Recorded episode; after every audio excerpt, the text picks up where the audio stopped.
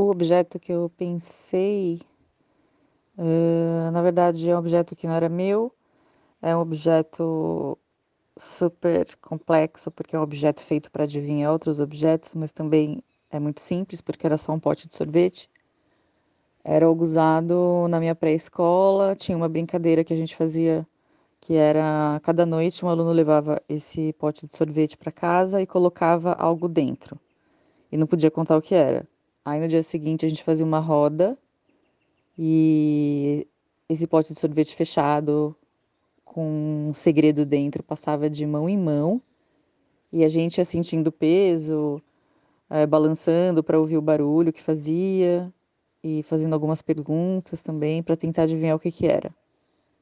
E, enfim, eu não lembro o que, que eu coloquei dentro quando foi minha vez, mas eu lembro desse dispositivo muito simples adivinhador de objetos.